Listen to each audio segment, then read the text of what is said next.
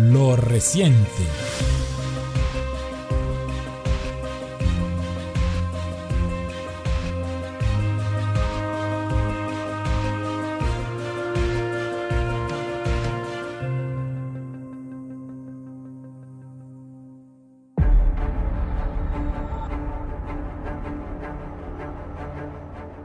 Estados Unidos, la tierra de las eternas violaciones a los derechos humanos.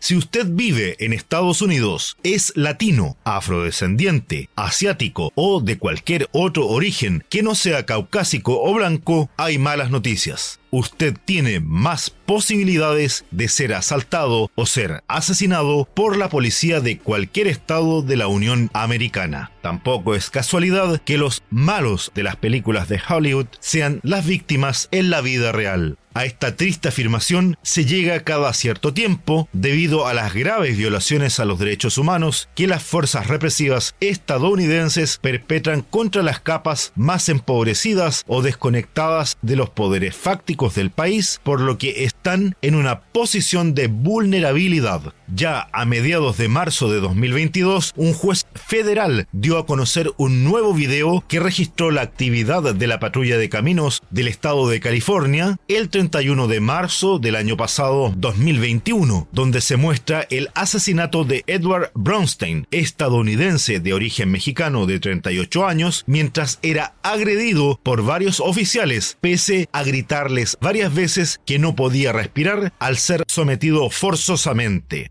En el registro, que dura 18 minutos, se observa a Bronstein en posición de rodillas y esposado encima de una colchoneta, previo a haber sido reducido por cinco policías que lo inmovilizaron, forzándolo de rodillas sobre su espalda para obligarlo a practicarle un test de sangre por ser sospechoso de manejar su vehículo drogado, pese a que les dijo que sería el examen de forma voluntaria. La familia de la víctima demandó a la CHP y a los policías, manifestando que usaron fuerza excesiva y objetivamente irrazonable hacia Bronstein, quien estaba desarmado, restringido y rodeado de agentes del orden uniformados, sostiene el libelo acusatorio. Tanto el asesinato de Bronstein como el de George Floyd son similares, con dos meses de diferencia, ya que Floyd fue muerto el 25 de mayo de 2020 por el agente del Departamento de Policía de Minnesota, Derek Chauvin, hecho que quedó registrado en video digital mediante imposición del cuerpo de la gente contra el cuello de la víctima por un lapso de casi 10 minutos, quejándose de que no podía respirar. Por este hecho, se registraron grandes protestas en todo el territorio de los Estados Unidos, los mayores en la historia, en demanda de que las autoridades pusieran fin al racismo y a la violencia que por defecto posee la policía. De igual forma, la comunidad asiática también ha denunciado hechos racistas como el ocurrido en tres spa de Atlanta, donde ocho personas fueron masacradas, de las cuales seis eran mujeres de origen asiático. Russell Young,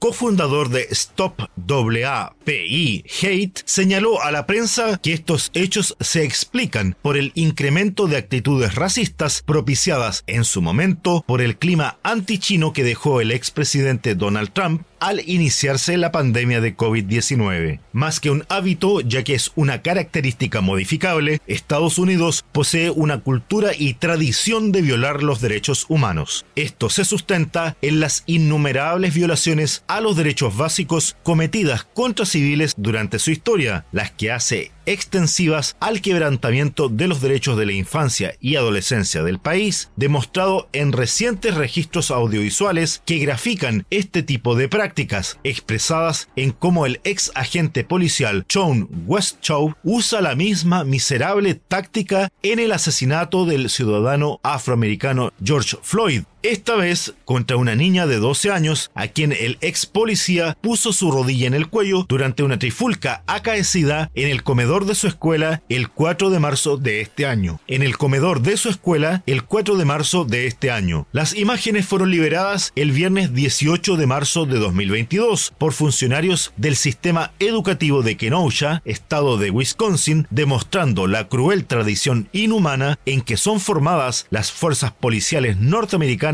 contra los civiles. Además, el ex agente policial que trabajaba como guardia de seguridad en el establecimiento educacional, según se pudo conocer en el registro digital, se le observa cómo interviene y agrede a la alumna, la que cae al piso y en el intertanto se golpea su cabeza contra un mueble. A continuación, el agresor pone la cabeza de la niña contra el piso para imponerle su rodilla en el cuello durante al menos 30 segundos para finalmente esposarla y expulsarla del comedor. Esta acción de violencia, ejercida por el ex policía norteamericano, produjo que se pidieran cargos penales contra el agresor, hecho que dejó a la niña en terapia neurológica en procura de tratar sus lesiones, de acuerdo con Gerald Pérez, padre de la adolescente, quien junto a activistas de los derechos humanos de Kenosha, Milwaukee y Chicago condenaron los hechos y los compararon con el asesinato de Floyd a manos de la policía, informó el periódico Milwaukee Journal Sentinel.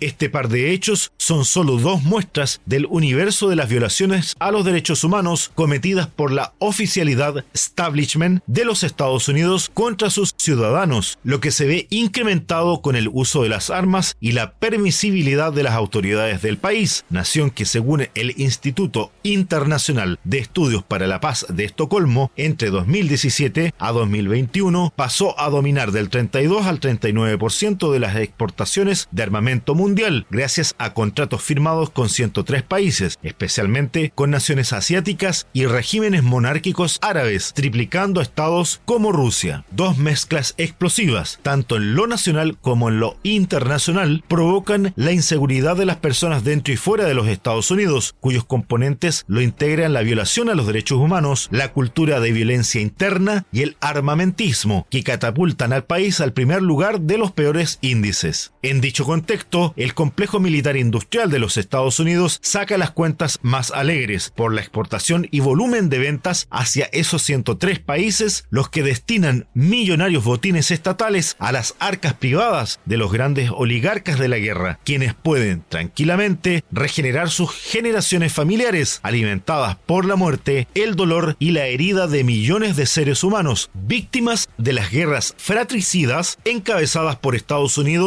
y sus aliados de Europa, y a decir por su brazo armado la OTAN, que busca con ahínco un espacio para este nicho comercial militarista, con el cual seguir llevando cuantiosas sumas a sus saberes y a las cotizaciones del mercado de valores. Todos estos antecedentes son posibles que se vuelvan a reiterar gracias a que Estados Unidos actúa con total y plena impunidad, tanto por intimidación como por alianzas con otros gobiernos y regímenes a los cuales apoya en la arena internacional, los que votan las resoluciones o cumplen a cabalidad las agendas de injerencias en sus propios países. Tan solo los gobiernos con países independientes pueden denunciar esta situación y exponerla en las instancias y foros internacionales, de tal manera que esta tradición criminal de violar los derechos humanos no sea tan fácil de llevar a cabo por Estados Unidos, el que elabora informes falsificados contra naciones y gobiernos populares para apostar por una política de empate o para ocultar sus propios crímenes con el fin de que sus presidentes no sean llevados nunca ante tribunales internacionales para ser juzgados. Manuel Arismendi, segundo paso.